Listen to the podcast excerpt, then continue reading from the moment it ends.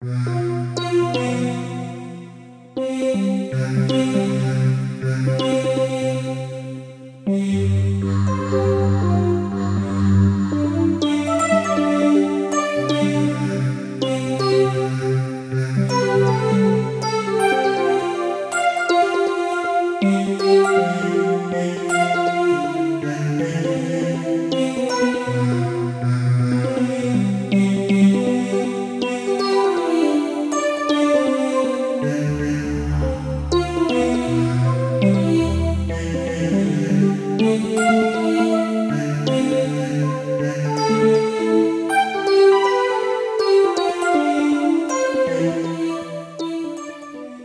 Muy buenas, bienvenidos a Radio Sirio, transmitiendo desde las bandas de continuidad.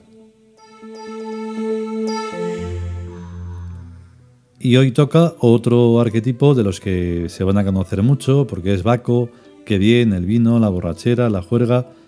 Total, como lo, lo trataban de manera vulgar en el mundo griego, y que por eso mola tanto y les gusta tanto a los culturetas el, la mitología clásica.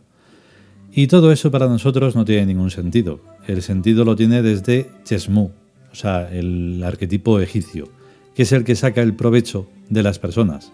Sea lo que sea, aunque sea una gota, pues esa gota es válida. Y los que no, pues nada, pues se mueren y ya está, no hay ningún problema. Han pasado por la vida sin ningún tipo de, de nada, o sea, ninguna relevancia. Y entonces eso es lo que realmente significa eh, Dionisos, Baco, Chesmu, Chem o como lo queramos llamar. Vamos con el capítulo.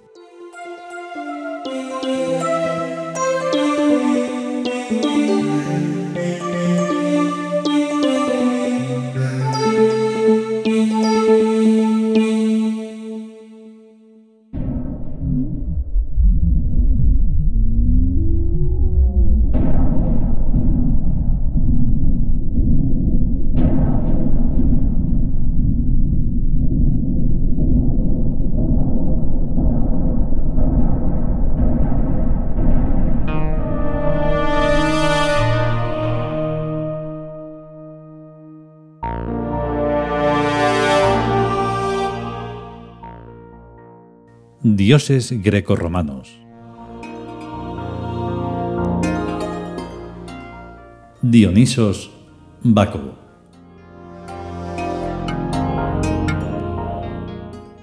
Texto.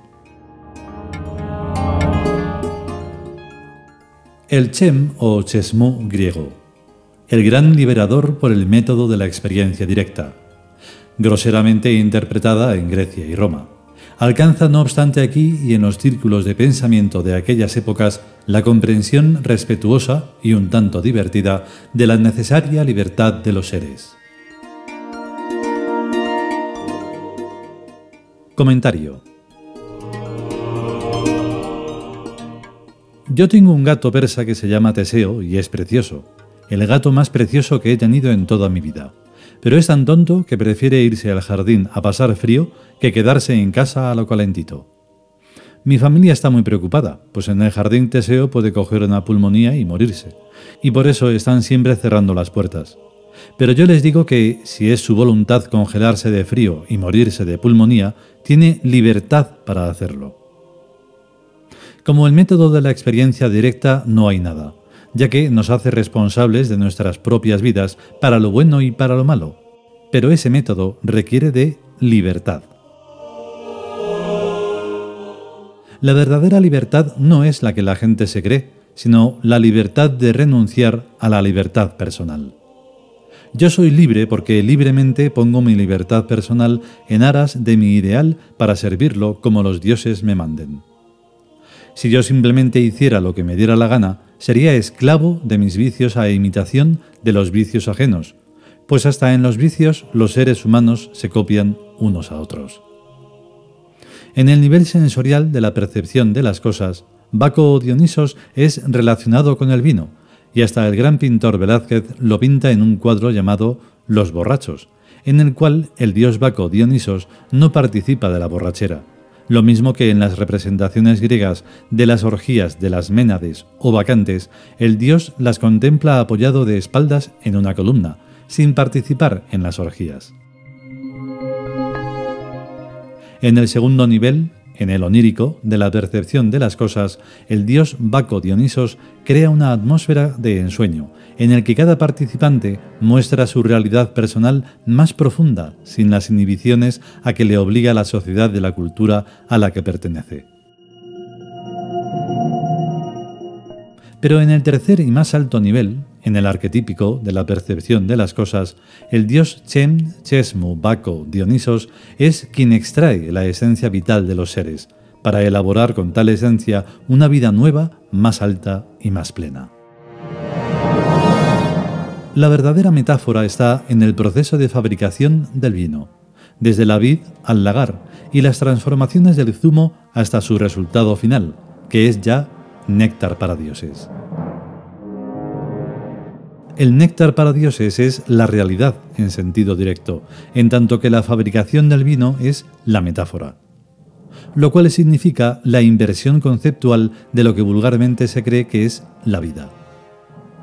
La gran pregunta que yo he hecho a muchísimas personas es, ¿tú para qué existes y vives? Nunca he obtenido respuestas convincentes, sino únicamente respuestas vulgares, tales como para criar a mis hijos. La mayoría de las personas a quienes lo he preguntado no tenían respuesta y ni siquiera se habían planteado la cuestión.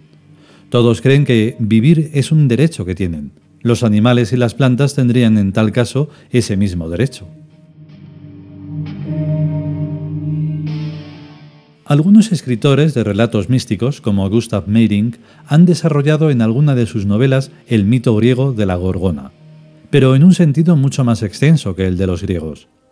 La gorgona viene a ser la naturaleza como la terrorífica madre de todos los seres, que se devoran los unos a los otros.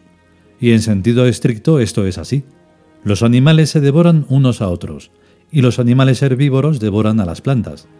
Todo en este planeta es desolación y muerte, como si la vida no pudiera existir más que matando.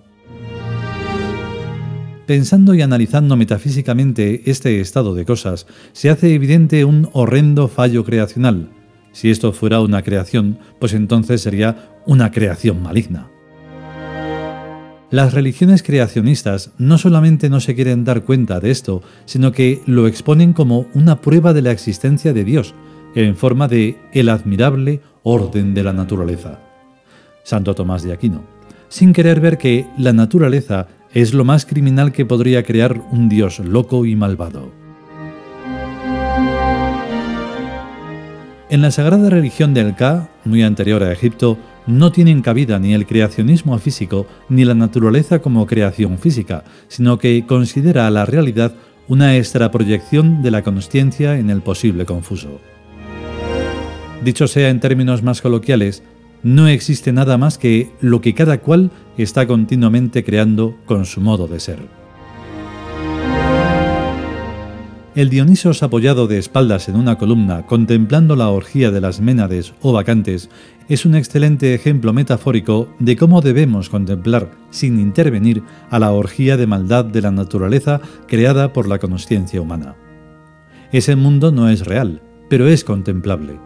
Su contemplación nos influye oníricamente hasta tal punto que creemos estar inmersos en él, pero nuestra vida se realiza en el nivel arquetípico extrayendo la esencia vital de eso que contemplamos como si nos rodeara por todas partes. Todos nuestros asuntos se desarrollan en medio de ese caos, pero los resultados son néctar para nosotros.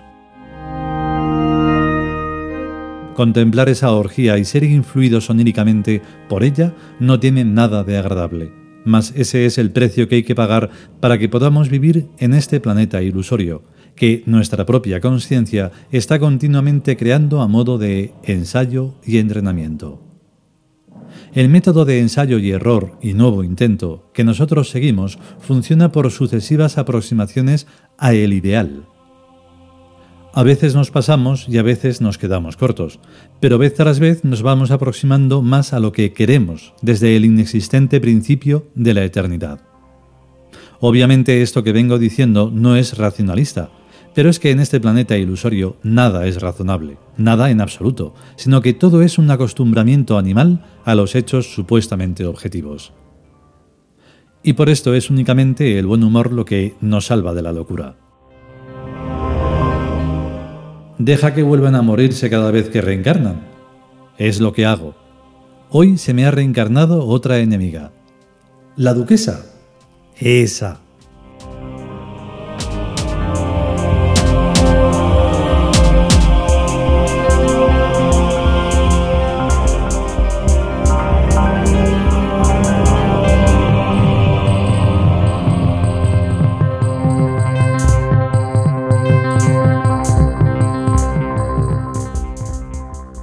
Y hasta aquí el capítulo dedicado a Dionisos Baco, que en realidad está dedicado nuevamente a Chesmu o Chesmu, porque eso tiene mucho más nivel arquetípico el egipcio que el griego y el romano. Todo aquello que se va aproximando a mm, este tiempo que vivimos, aunque sea solo por 2000 o 2000 y poco años, es como una especie de decadencia que no tiene fin. Ya en Egipto, en los, últimos, bueno, en los últimos siglos, ya se decía que estaba en la decadencia. Nosotros por eso apoyamos más la teoría, para nosotros práctica, de los 15.000 años y bastantes más, que todo eso de darle solo 4.000, porque eso les favorece a los monoteístas, sean de la marca que sean. Y entonces eso no, no porque entonces, claro, no comprenden arquetipos como este y toda la función que tienen. El final tiene un punto muy, muy curioso porque, bueno, nadie va a saber a quién se refiere, pero nosotros sí. bueno, que vamos, a, vamos adelante, si podemos y sobre todo si queremos, volveremos con un nuevo capítulo de los dioses greco-romanos. A estar bien. Hasta luego.